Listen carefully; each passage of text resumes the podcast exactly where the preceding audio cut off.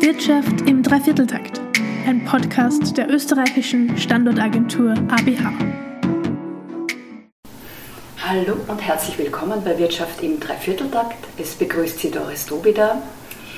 Unser heutiger Begriff des Tages äh, ist im Bereich Innovation kaum mehr wegzudenken. AI, künstliche Intelligenz ist fast überall drin heutzutage, aber ist wahrscheinlich eine Frage der Definition. Aber bevor wir da jetzt gleich in Medias Res gehen, darf ich zunächst einmal unseren Gast begrüßen. Clemens Wasner, Founder und CEO von Enlight AI und auch Gründer des Vereins AI Austria, eines Thinktanks. Äh, hallo, herzlich willkommen, Clemens Wasner. Grüß Gott, Frau Dubida. Danke für die Einladung.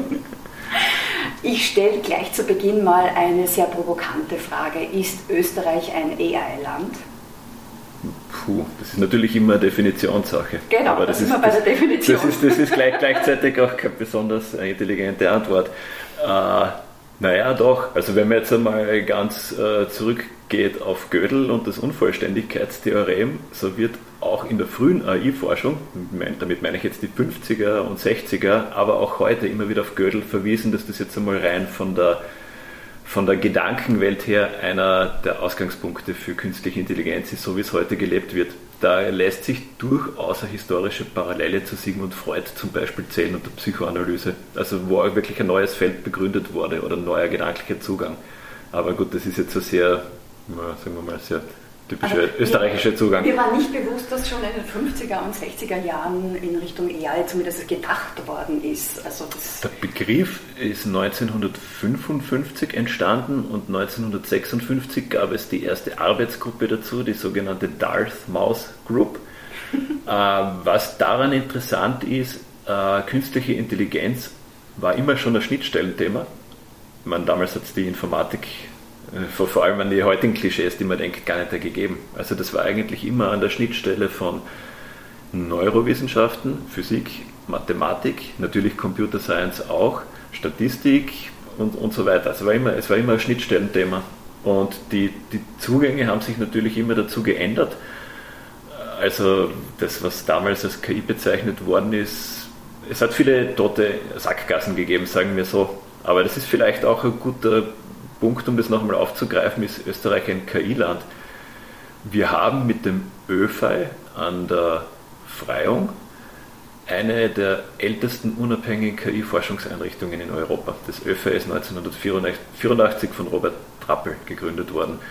Wenn es jetzt an die angewandte Forschung geht, so haben wir bereits Ende der 90er mit dem No Center Graz eines der ersten Zentren für angewandte KI-Forschung. Das hat damals natürlich noch Big Data und was weiß ich, was ja. alles geheißen, aber die Methoden, die drinnen stecken, sind im Prinzip Machine Learning. Und das ist, wie, man in Amerika so schön sagt, uh, very far ahead of the curve. Also das ist schon, schon unglaublich, dass dort jemand vor 25 Jahren ja. einen Antrag geschrieben ja. hat, weil das dauerte natürlich ein paar Jahre. Ansonsten, gut, das sind jetzt so die historischen Beispiele, ja. was sonst. Aber ich glaube, das sind lauter Sachen, die man in der Öffentlichkeit wahrscheinlich viel zu wenig weiß.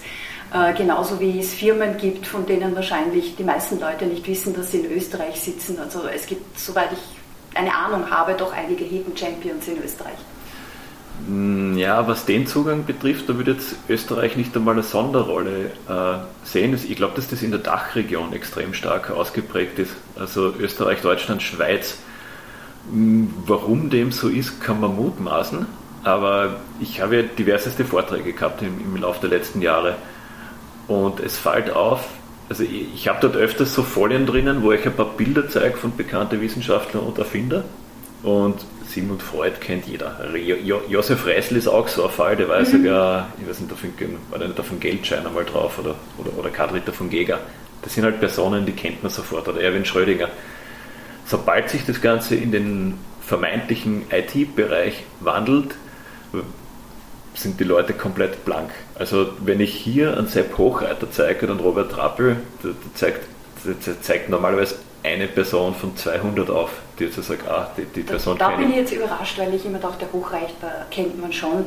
Trappel, muss ich sagen, hätte es geklingelt bei ja. mir, aber wenn Sie mir jetzt noch Details fragen, stehe mhm. ich auch an, ganz ehrlich. Mhm.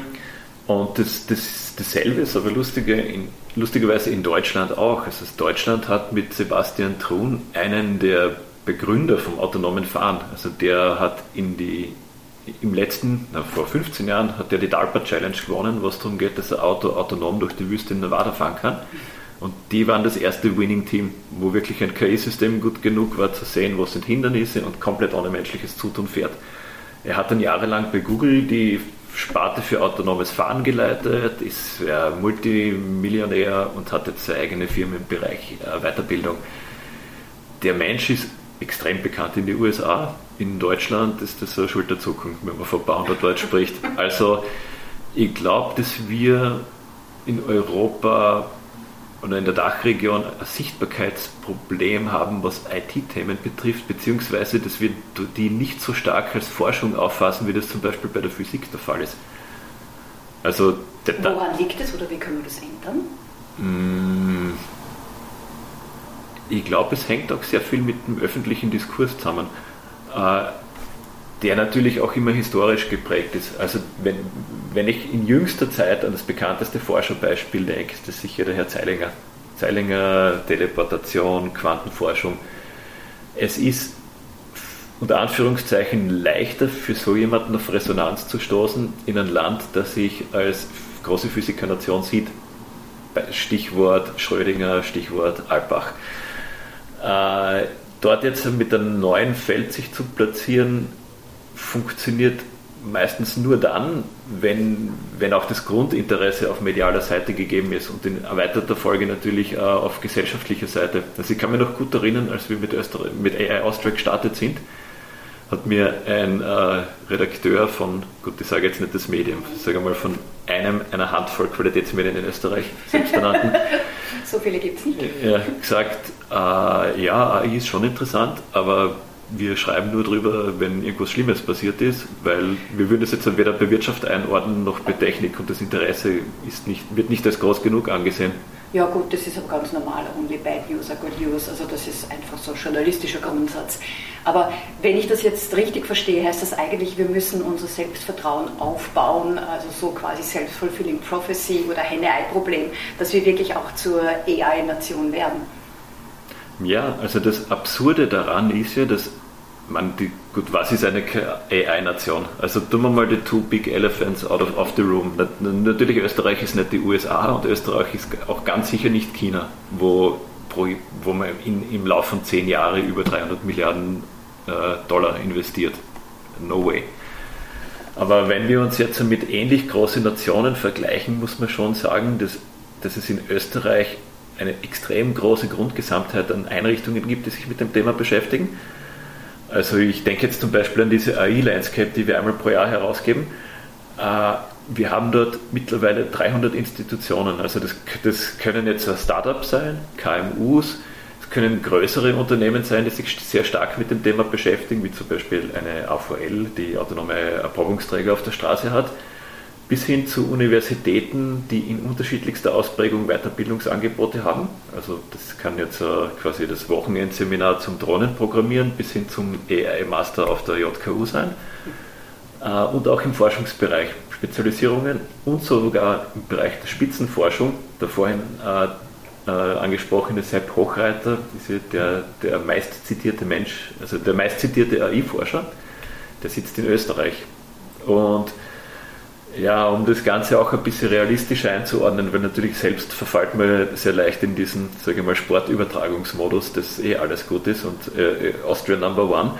es gibt auch genug internationale Studien, wie zum Beispiel von MMC Ventures, das ist ein britischer Venture Capital Fonds, die genauer reingeschaut haben, äh, quasi normalisiert per capita, wo stehen die einzelnen Nationen und da ist bei Österreich auch in mehrerlei Hinsicht rauskommen, dass wir unter die Top 5 in der EU einzuordnen sind. Also die, wie, wie gesagt, es ist nicht so, dass man dort jetzt was Neues nach Österreich bringt. Wir haben diese Historie immer schon gehabt, nur man identifiziert sich damit aus mir unerfindlichen Gründen sehr schwer. Also Top 5 klingt ja eigentlich recht gut ist jetzt auch wieder die Frage, woran gemessen oder eben in der Relation zu den Größen. Ich sage ja immer bei Deutschland der Größenvergleich 1 zu 10 in mhm. etwa.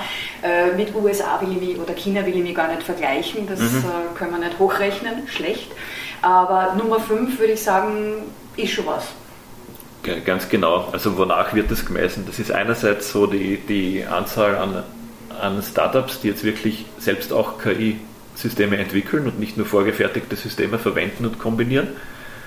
Und dann gibt es dort noch eine sehr interessante Metrik drin, die misst den Anteil an sogenannte Deep Tech Startups. Damit ist jetzt äh, gemeint, ich muss in dem Thema dermaßen tief drinnen sein. Das wären jetzt so typischerweise Absolventen von Hochreiter zum Beispiel oder dem JKU AI Lab in, in Linz, die eigene neuronale Netzwerkarchitekturen machen.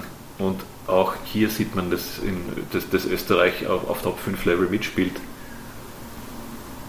Das ist jetzt der Forschungsbereich. Mhm. Äh, wie schaut es aus bei den Firmen, bei den Unternehmen? Sie haben die Startups angesprochen. Ja, die, die, die, die, Startups sind ja auch drinnen. Also das, äh, es bezieht sich ja auf Startups. Man schaut einerseits Anzahl Startups per capita normalisiert und dann innerhalb von den Startups, wie viele von denen sind jetzt wirklich forschungsgetrieben? Da steckt jetzt natürlich dahinter der Gedanke, dass dort eigene IP entwickelt wird, dass, dass, dass es vielleicht Schutzrechte darauf geben kann, aber in erster Linie, dass es sehr schwer kopierbar ist. Und da ist der Anteil auch unter die Top 5 also quasi viele Startups, die hier gestartet werden, da steckt auch jetzt aus Forschungssicht genug Gehalt dahinter, dass man sagen kann, da, da, entsteht ein neues Unternehmen, das auch jetzt längere Zeit wahrscheinlich überlebensfähig ist, rein von der IP-Perspektive gesehen. Wir haben schon angesprochen, ähm, es gibt die großen internationalen Firmen, USA und so weiter. Da gibt es ja auch den einen oder anderen Connex zu Österreich, den vielleicht viele nicht kennen. Das stimmt. Also für alle von Ihnen, diejenigen, die jetzt zuhören, das sind zukünftige Millionenshow-Fragen, also ganz gute Ohrenspitzen. Amazon hat eines von einer Handvoll Forschungszentren im Bereich Drohnennavigation in Graz. Da wird erforscht, wie Drohnen jetzt in diese großen Lagerhäuser selbstständig fliegen können und vor allem, dass sie selbstständig Gefahren erkennen können. Also zum Beispiel, dass man nicht in eine andere Drohne reinkracht oder weil jetzt eine große Palette irgendwo steht, die vor zwei Minuten noch nicht dort gestanden ist. Das wird alles in Graz erforscht. Ähm, ja, ich muss, glaube ich, für die meisten Hörerinnen und Hörer nicht dazu sagen, wie selektiv Amazon bei der Auswahl von solchen Standorten ist und dass das in Österreich passiert, das ist schon bemerkenswert. Das ist das lachende Auge. Mit dem weinenden Auge muss man dazu sagen, dass dort natürlich äh, telefonbuchdicke Geheimhaltungsvereinbarungen dahinter stecken. Das heißt, es wird sehr schwierig, jemanden von dort jemals auf eine Bühne oder für ein Interview zu bekommen, wo, wo der mehr sagen darf, als dass es Amazon in Graz gibt. Haben wir schon x-mal versucht, aber die sind schon seit 2016 dort. Habe ich auch versucht, ja. Ich bin genauso gescheitert. Hm, nein, das ist, das ist schwierig. Ansonsten, wir haben Facebook AI Research hat auch mittlerweile eine, ja, durch, durch Merchant Acquisition der Niederlassung, ebenfalls in Graz. Uh, und zwar ist das hervorgegangen, dass die Firma Mapillary, die sind ursprünglich aus Schweden, glaube ich, oder Finnland. Ja. Was Nordisches. Was, was, was Nordisches, genau. Herbert Prohaske würde sagen, na, Donny Polster würde sagen, egal, Hauptsache Spanien. Aber dass man. Äh, Alles andere ist primär. Genau. Die haben für Mobile Mapping einen Forschungsstandort in Graz. Und wie kann man sich das Ganze vorstellen? Es ist eigentlich jetzt eine ähnliche Kompetenz, die auch bei Amazon gefragt ist. Das, Wort, das Zauberwort dort heißt Sensor Fusion, das sich aus der Kombination von unterschiedlichsten Sensordaten, zum Beispiel Kamera, Sound oder auch LiDAR, sehr akkurate Karten erstelle. Und im, im Fall von Facebook geht es darum, wenn jetzt die, also die nächste Welle von Konsumerelektronik, die, die kommen wird, ist Augmented Reality Glasses. Und damit diese Augmented Reality Glasses mit ihren Kamerasysteme auch Kartenmaterial erstellen können, vor allem indoors, dort kommt dann Mapillary zum Einsatz. Mhm. Für welchen Einsatzbereich kann man sich das vorstellen? Eher in der Industrie oder, oder für Private? Äh, also dort und auch bei Google geht die Richtung ganz klar, dass man in Zukunft nicht mehr darauf angewiesen ist, dass jetzt äh, Autos durch die Stadt fahren und Google Street View machen oder Apple Maps, sondern dass das Mapping in Zukunft mit günstigerer Hardware direkt von denjenigen passiert, die durch die Stadt spazieren. Also ich bin ein Brillenträger, bei ja. mir würde das jetzt zum Beispiel gut passen. Wenn ich dort in äh, Erklärung einwillige und natürlich, wenn diese Unternehmen bis dahin die Zulassung haben, dann ist das Ziel schon, dass im Prinzip Personen, die durch Städte und Gebäude spazieren, 3D-Abbild von der Welt erstellen. Ja, ich habe das auch gelesen von Taxis, die durch die Stadt fahren und Aufnahmen machen. Da ging es aber, soweit ich mich erinnern kann, um ähm, Realtime-Parkplatzsuche. Also wo ist eine Parklücke frei? Mhm. das wird quasi in Echtzeit übermittelt durch Aufnahmen, die von Taxis gemacht Aber ich weiß nicht mehr, welche Firma das war, kann ich mich mehr erinnern. Da, ich finde den Zugang auch interessant, weil die ursprüngliche Mission von Google war ja so sinngemäß Make the World uh, Information Accessible. Also quasi, dass er alles suchen kann. Webseiten, Bücher, Bilder, Videos. Uh, dann ist Maps dazugekommen. Maps war ursprünglich dem Weg, also von A nach B zu finden. Uh, aber das ganze Mapping-Geschäft hat sich vor allem mit dem Aufkommen von Smartphones eigentlich zu einem Places-Geschäft geändert. Also die meisten Personen heutzutage suchen nicht mehr, wie komme ich von A nach B. Das ist natürlich auch ein sehr wichtiger Anwendungsfall, aber es ist bei weitem nicht mehr die, die Mehrheit. Die meisten Leute suchen, wo ist eine Pizzeria in der Nähe oder wenn wir gerade gegenüber von der Oper sitzen, wo gibt es Theaterkarten. Mhm. Und äh, als Konsequenz dessen, und wenn man jetzt in die Richtung Augmented Reality denkt, äh, hat Facebook zum Beispiel gesagt, ihr Ziel ist es, äh, jedes Objekt auf der Erde zu also every man-made object zu tracken und zu lokalisieren. Und das geht nur, wenn ich Augmented Reality Glasses habe, weil ich zu sehr viele Punkte gar nicht hinkomme mit einem Auto. Man denkt jetzt an Stonehenge, man denkt an das Innere von, von diesen Terrakotta-Krieger in Xi'an und so weiter. Mhm. Und in die Richtung ziehen jetzt alle. Aber genau, ich, das, ist, das ist jetzt schon ein sehr weiter Ausgriff, aber letztendlich ist das der, ich würde jetzt gar nicht sagen Trend, das ist einfach die Basisarbeit, die jetzt gerade durchgeführt wird von den üblichen verdächtigen Internetkonzerne, damit wir dann in vier, fünf Jahren, wenn Augmented Reality Glasses ein bisschen stärker äh, verfügbar sind, sofort äh, vernünftige Daten haben, auf denen Services angeboten werden können. Äh, aber nachdem Ihre Frage war, ob das jetzt eher B2C oder B2B ist, im, in dem geschilderten Fall mit Places ist es ein B2C-Geschäft nach wie vor. Äh, wenn wir jetzt aber in die Richtung B2B gehen, dort spielt sich das meiste heutzutage noch um HoloLens, also Microsoft HoloLens ja. ähnliche Produkte ab. Das geht ganz viel in die Richtung Außendienstarbeit, Inspektionen von Gebäuden, Wartung und so weiter. Das ist, das wird auch nach wie vor in einem ähnlichen Konstrukt passieren. Also quasi, ich habe einen großen B2B-Software-Anbieter, eventuell aus derselben Hand auch noch die Hardware, muss aber nicht unbedingt sein. Und dass dann äh, darauf basierend jetzt die, die B2B-Produkte gebaut werden. Weil, Spannend. Und letzter Punkt vielleicht dazu, nachdem Augmented Reality nämlich eh schon so oft gefallen ist und, und Facebook und Mapillary, auch der amerikanische Konzern Snap Incorporated, also am bekanntesten für die, für die Kommunikations-App Snapchat, äh, setzt ja auch ganz stark auf Augmented Reality und die haben ihr AR-Team auch in Wien sitzen. Also, sorry, in, in, in, Wien und in weiterer Folge in Österreich. Das ist sehr dezentral aufgestellt. Das, mhm. das unter Anführungszeichen Headquarter ist in ja. Wien. Das wäre jetzt immer nächste Frage gewesen, von so bisschen die Regionen. Also wir mhm. haben gehört, äh, Graz ist ganz wichtig, Sepp Hochreiter sitzt in Linz, mhm. Wien sind da so die, die, die Hotspots der AI-Landscape? Ja, also ich, ich, erinnere mich da sehr gern an einen Termin, den ich vor drei Jahren hier bei Ihnen im Haus gehabt habe. Und zwar war da eine japanische Delegation zu Besuch aus dem Automo Automobilbereich. Das war so, glaube ich, hauptsächlich Journalisten, bin mir nicht sicher, wie viele Wirtschaftstreibende dabei waren. Und ein Kollege von Ihnen, der, der, der Chef, Name leider entfallen, zeigt eine Folie mit dem Brutto Provinz, wie Forschungsausgaben je Brutto-Provinzprodukt.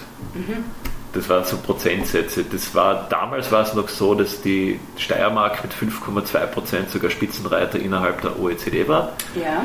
Und Oberösterreich war über 3 Prozent. Ich glaube, Wien war in derselben Statistik leicht unter 3 Prozent. Das muss man natürlich sagen, über die, über die Jahre, sowas hat immer plus minus 0,4 Prozent, ist mir jetzt aufgefallen.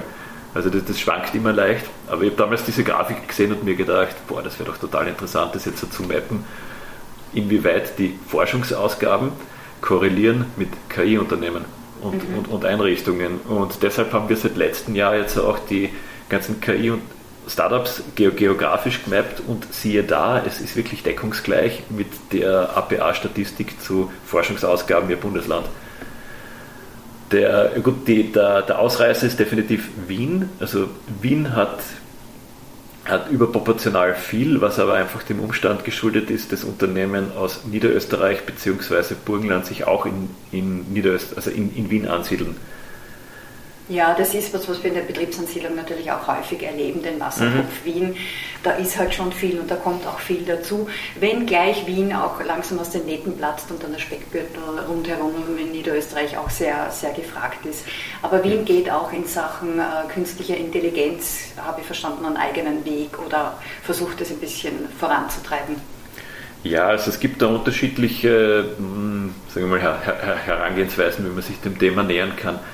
Wenn man jetzt einmal rein die Firmen ansieht, so ist in, in der Steiermark, beziehungsweise vor allem im Automobilcluster Graz, sehr viel angesiedelt, was jetzt mit äh, Manufacturing zu tun hat. Das muss jetzt gar nicht so, so, stark in die Richtung Automobil, also Automotive gehen, aber es ist zunächst extrem viel mit äh, Manufacturing. Äh, Wenn es an Oberösterreich geht, dort wiederum Linz und eigentlich auch die Softwarekompetenzcenter Hagenberg, weil es ist auch sehr, sehr gut. Äh, man findet in Oberösterreich, finde ich, noch am ersten diese klassischen AI-Startups, wie das jetzt wäre, wenn man Richtung Deutschland schaut. Also Deutschland exklusive Bayern hat auch sehr diverse äh, AI-Startups aus unterschiedlichste Bereiche. Das ist auch in Oberösterreich zu beobachten. Ich habe Firmen, die sich mit Medien beschäftigen, ich habe Firmen, die Recommendation-Systeme machen, die Forecasts machen für Logistik und so weiter und so fort. Das ist extrem divers. Mhm. In, in Wien wiederum äh, finde ich, man merkt einen sehr starken Einschlag, dass es hier einerseits den Biotech-Cluster St. Marx schon seit geraumer Zeit gibt, ich glaube seit 96 oder ja. wann der an, angestoßen worden ist, sowie dass eine, ein guter Teil der AI-Absolventen in Wien von der MedUni kommen. Das heißt also von der medizinischen Universität, weil man sich dort sehr stark auf den Bereich äh, Bildanalyse, also Computer Vision spezialisiert. Deshalb gibt es eine Unzahl an Unternehmen, die jetzt dort tätig sind, wie zum Beispiel eine Context Flow. Ähm, die sagt mir jetzt lustigerweise gar nichts, Context Flow. Sind wir, Was die, machen die? sind wir bei den Hidden Champions. Also äh, sag, sagen wir so, 90% oder vielleicht sogar mehr der Startups, die jetzt KI im Gesundheitsbereich einsetzen, machen das in der Diagnostik und dort wiederum in der bildverarbeiteten Diagnostik. Unternehmen wie, wie, wie Contextflow verwenden jetzt zum Beispiel Röntgenbilder und lassen dort eine KI drüber laufen, um zu sagen, was ist der Befund. Also quasi ist das ein Bruch, ist das, ja, keine Ahnung, ist das eine Knochenabnutzung und so weiter und so fort. Mhm. Und der, der, der, Grund, dass so ein Unternehmen in Wien sitzt, hat natürlich damit zu tun, weil es im Bereich der medizinischen, medizinischen Informatik immer schon eine Grundgesamtheit gegeben hat. Also ich denke jetzt auch an, äh, wenn ich an meine Studienzeit zurückdenke, damals war Intercell das Startup eigentlich das, das, das Wahnsinns-Startup und auch selbst nachdem Inter, Intercell quasi, ja, sagen wir mal, sich ausgesellt hatte, hat es dann auch noch Firmen gegeben wie die Emergent, Emergent Tech zum Beispiel, ja.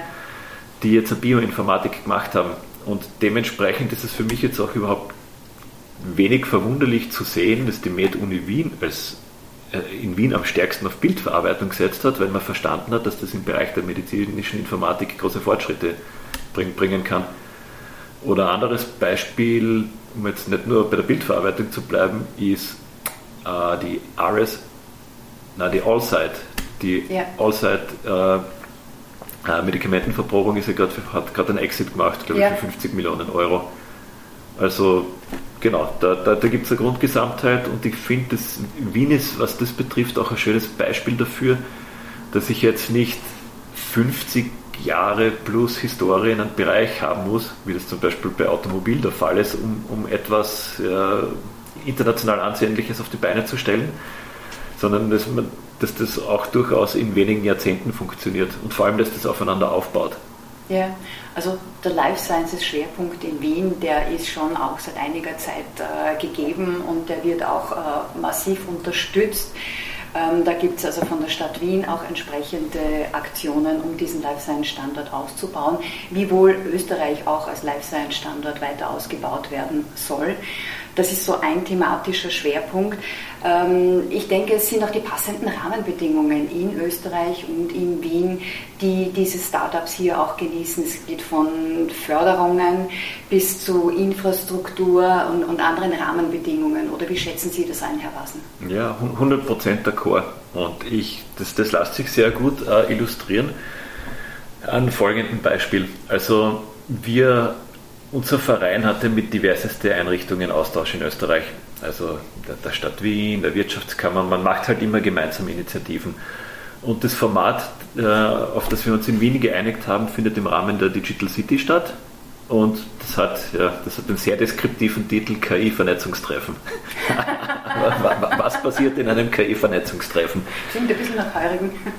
Äh, na, Gut, angesichts des Wetters muss ich sogar sagen, leider nicht. Aber es ist extrem inhaltlich getrieben, weil äh, unser Zugang zu dem Ganzen war immer, wenn wir jetzt KI-Vernetzungstreifen mit dem Backing der Stadt und der Urban Innovation, also der Digitalagentur haben, dann muss das einen Workshop-Charakter haben und es muss was Greifbares dabei rauskommen, weil zu KI könnte ich mir sonst doch Videos anschauen. Also ich, brauch, ich muss dazu nicht meinen Abend opfern. Und das, das Format, das wir jetzt haben, wir, wir, wir greifen uns immer gewisse Fragestellungen oder Themenblöcke heraus, äh, schauen, dass wir zu Beginn sehr divers äh, Teilnehmer haben, also Sprecher, Speaker, und danach in den Workshop-Teil gehen. Das hatten wir bereits generell Standort, das hatten wir zum Bereich Mobilität und einmal zum Bereich Health. Und bei Health war das damals für mich sehr augenöffnend. Natürlich haben wir zunächst gedacht, da werden jetzt die üblichen Verdächtigen kommen, wie eine Med-Uni, ein paar Startups, das Krankenhaus, das, das, die zugehörige Magistratsabteilung, ja, bliblablub, wie man halt so eine Veranstaltung macht. Es hat sich dann aber in der Vorbereitung herausgestellt, dass vor allem im Biotech-Cluster St. Marx, auch wenn die Personen dort zu, zum damaligen Zeitpunkt noch nicht so tief im KI drinnen waren oder gerade erst angefangen haben, dass die, wenn es jetzt um regulatorisches Wissen geht, sei es Special Working Permits, sei es auf den Zugriff auf ELGA-Daten und so weiter und wie dort vorzugehen ist, die haben im Prinzip alle Antworten gekannt, über die, das über die, die KI-Fraktion noch gemutmaßt hat. Deswegen haben wir dann natürlich sofort reingeholt. Und de dementsprechend, ja, man hat eigentlich schon gesehen, einen ähnlichen Workshop könnte ich jetzt in andere Regionen außerhalb Österreichs nicht so einfach machen, wenn ich die Art von Personen nicht am Tisch sitzen habe, weil das ist extrem, das ist sehr spezielles Wissen. Ja und die haben auch dementsprechend das Backing von, von der Stadt. Und da gibt es ja gerade jetzt wieder Bestrebungen, diese Daten auch zur Verfügung zu stellen für die Forschung, natürlich anonymisiert und unter Einhaltung von Datenschutz, aber das wird von den Forschern sehr begrüßt. Das ist die perfekte Auflage, also Steilvor Steigvorlage, ja. weil die Keynote bei diesem Event mit der Stadt Wien hat damals der Professor Stefan Turner gehalten von der, vom Complexity Science Hub gut Complexity Science Hub mit Uni Wien, diese Triple und Quadruple Affiliations, also der Professor Turner. Und der hat nämlich äh, über seine Forschungsergebnisse gezeigt, also nageln sie mir nicht fest, aber so in worum es circa gegangen ist. Man hat sich die Daten von einer Million Patienten angesehen in Österreich, natürlich anonymisiert, hat geschaut, wie deren Behandlungsempfehlungen und Krankheitsverläufe sind. Und man hat dort zum Beispiel gesehen, äh, wenn jemand nicht auf sehr einfache Therapie äh, ja, wie sagen, na, es ist eigentlich sogar, wenn, wenn jemand nicht willens ist, bei sehr einfacher Therapie mitzumachen, mhm. dass wir dann wirklich äh, in so Krankheitsbahnen drinnen sind, wo immer eine Zehnerpotenz, was die Schwere betrifft und die, äh, und die Kosten betrifft, also quasi jemand, der jetzt leichte Haltungsschäden hat, sei es Sitzen oder sei es Schuhe entlang tragen. Leute, die sich dem ver verwehren, krieg, kommen dann irgendwann in ihre 40er mit, mit Gelenksprobleme her, teilweise sogar schon Operation, haben dann in ihre 60er wiederum viel stärkere Ausprägungen, brauchen Krücken oder, oder sogar schon Titangelenke etc. Mhm. Und der hat das natürlich jetzt mit, mit hunderte von solchen Krankheitspfade drinnen gehabt und das war schon sehr faszinierend zu sehen. Äh, sagen wir so, es liefert eigentlich eine datenbasierte Grundlage für Präventivmedizin. Weil mhm. das ist ja etwas, was man sonst immer sagen kann, ja, ist gut, aber wie sollte ich den Effekt jemals, jemals feststellen können? Das hat man dort extrem gut gesehen. Äh, man, hat, man hat auch gesehen, äh, der Schaden, der angerichtet werden kann, wenn, äh, wenn jetzt auf Seiten der Ärztinnen und Ärzte einfach Medikamente zu, zu locker verschrieben werden, dass man dort, dort, dort jetzt vielleicht das ursprüngliche Problem löst, dass dann aber total neue Probleme entstehen. Mhm. Also zum Beispiel hat zu oft Antibiotika wegen jeden Schnupfen kriegt, hat entwickelt extrem starke Antibiotikaresistenz, äh, kommt dann mit, mit Bakterien des Weges, wo die stationär behandelt werden müssen, etc. Also ja, also lange, lange Ausführung, kurze Aussage.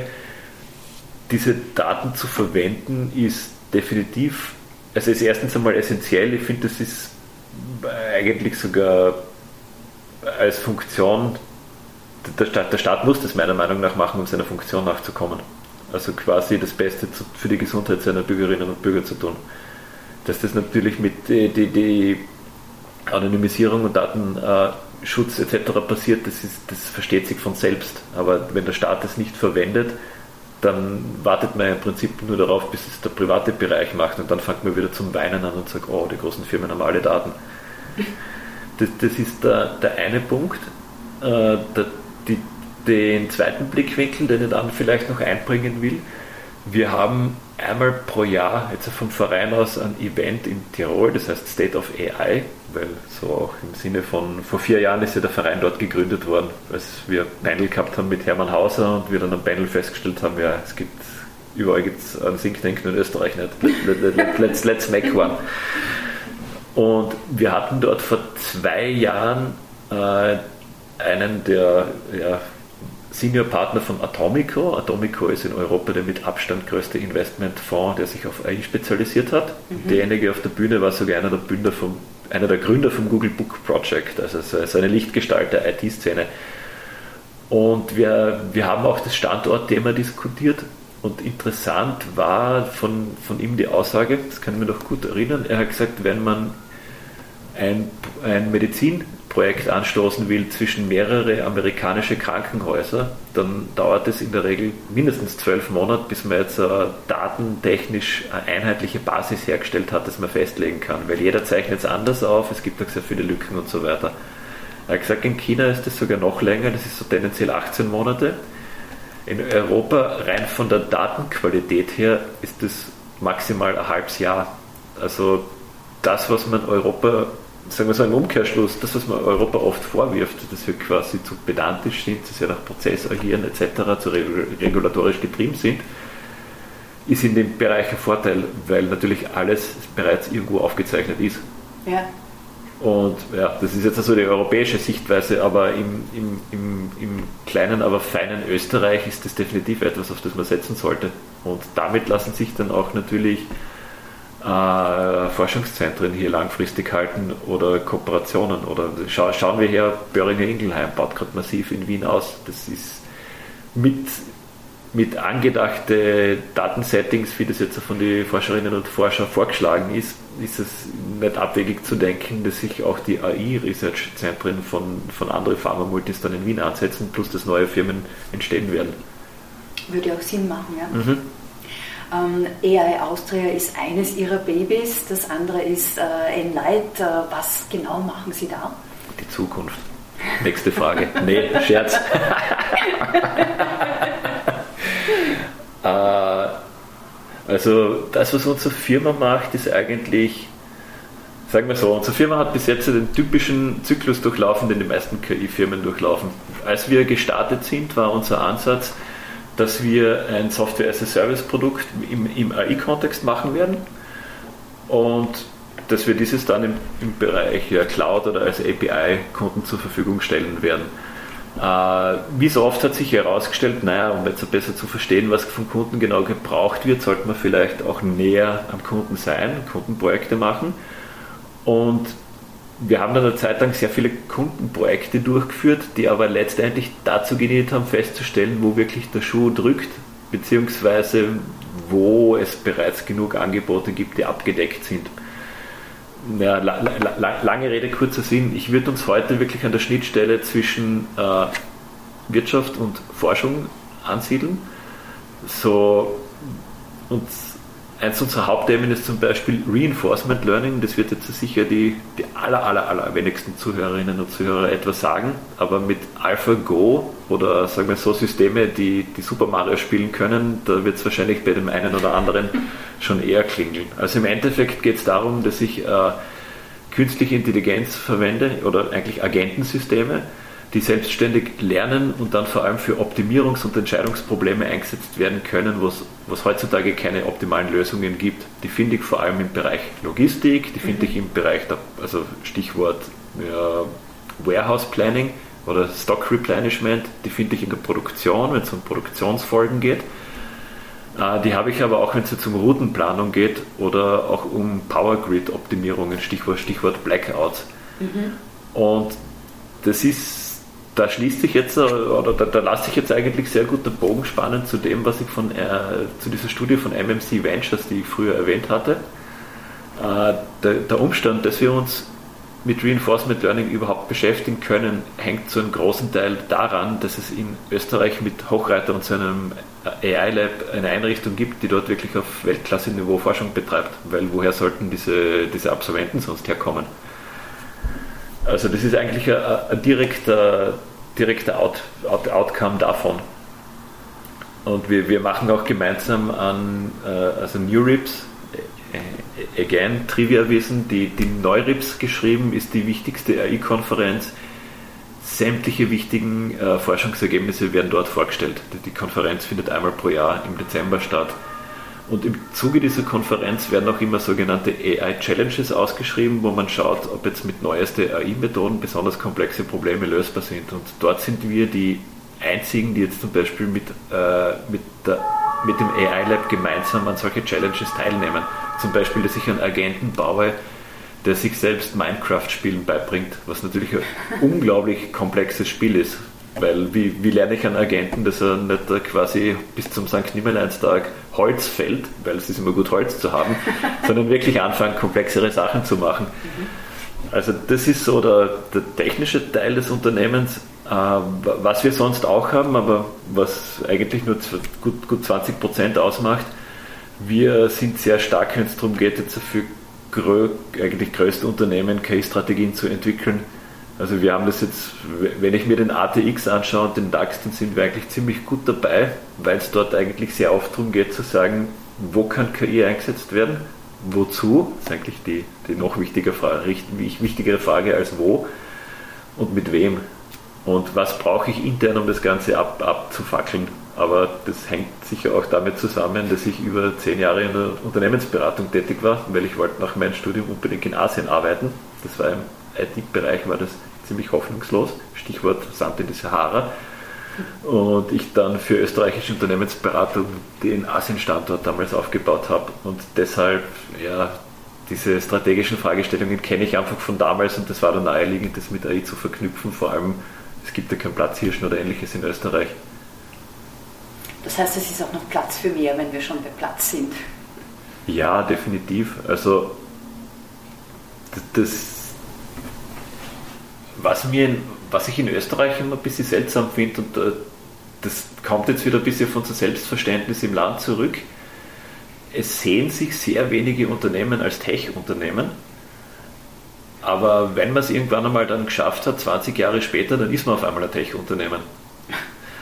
Und die, die, die Tetetech haben das sogar im Namen. Das ist, das für mich, ja. das ist für mich ein super Beispiel. Oder auch die AVL, die in Graz sitzt.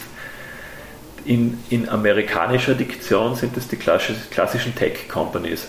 Also sprich, die, die versuchen jetzt nicht, sich selbst komplett zu verkaufen. Also das, da ist ein früher Exit nicht das Thema, sondern da geht es eigentlich in Richtung IPO.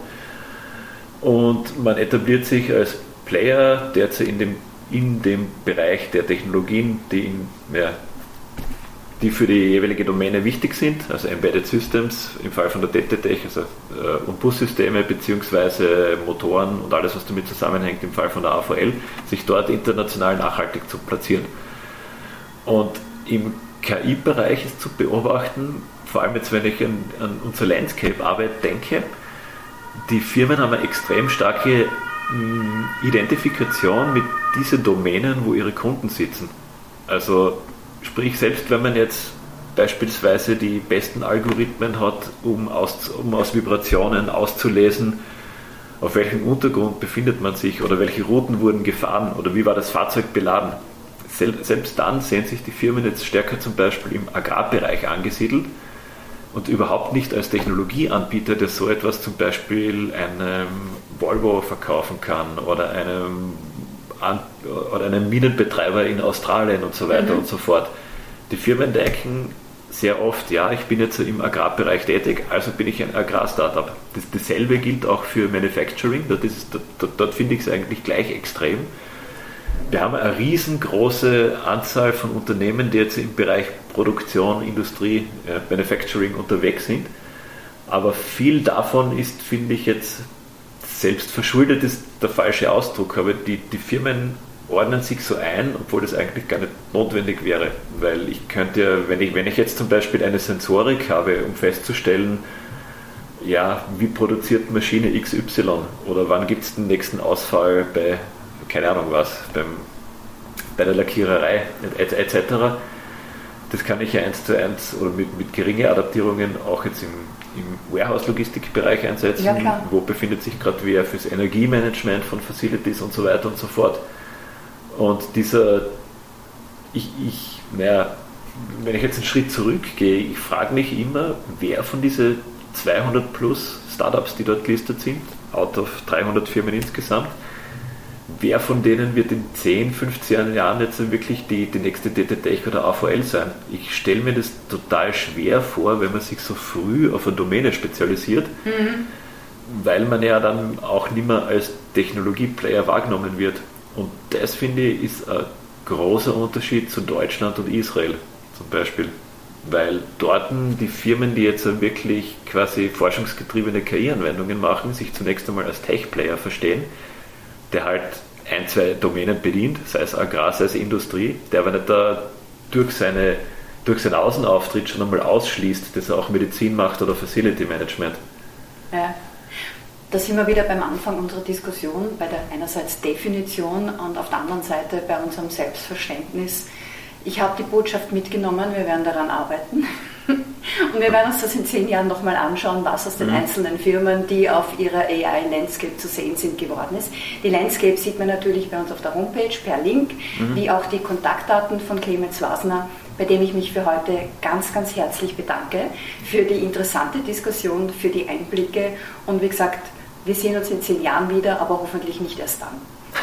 Na, auf jeden Fall. Na, vielen Dank für die Einladung und ja, schönen Tag und schönen Sommer noch.